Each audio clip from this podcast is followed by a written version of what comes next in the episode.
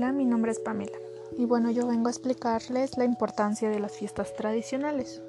Son consideradas como el espacio donde se celebra y se conmemora una tradición de la comunidad, estado o municipio. Hemos visto, como hemos visto en los años, se han celebrado el Día de Muertos, Navidad, Año Nuevo, 15 de septiembre y fiestas patronales. Un platillo típico en Puebla puede ser el mole poblano. Si nos ponemos a investigar particularmente, dos conventos, bueno, cuenta la leyenda que dos conventos realizaron la creación del rico mole poblano.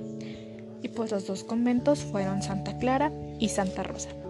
Se dice que utilizaron más de 100 ingredientes, como los chiles, el chocolate, hortalizas, semillas, granos y especies.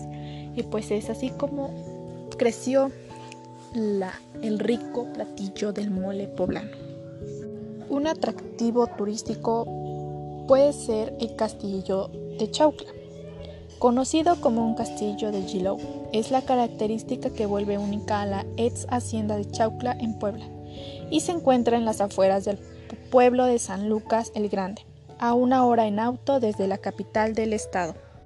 La historia del castillo la hacienda comenzó a operar en 1777 y fue un marquesado otorgado por el virrey Carlos III.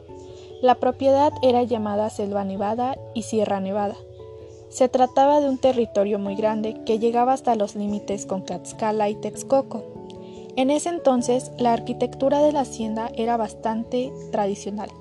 Tenía todo lo necesario para, producir trigo, frijol y jocote.